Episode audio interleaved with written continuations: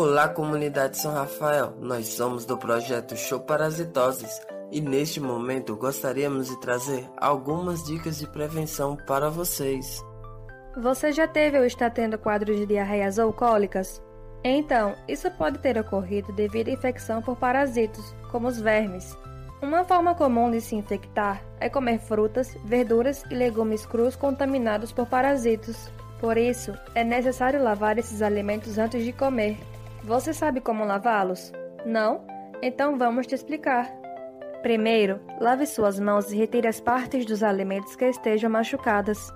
Em seguida, prepare uma solução misturando um litro de água da torneira e uma colher de sopa de água sanitária e deixe as frutas e verduras com casca de molho por 15 minutos. Depois, enxague os alimentos com água filtrada ou fervida para retirar o excesso de água sanitária e ele estará pronto para ser consumido com segurança. Simples, não é? Então, se você ainda não faz isso, comece a fazer. Dessa forma, você poderá evitar quadros de diarreia.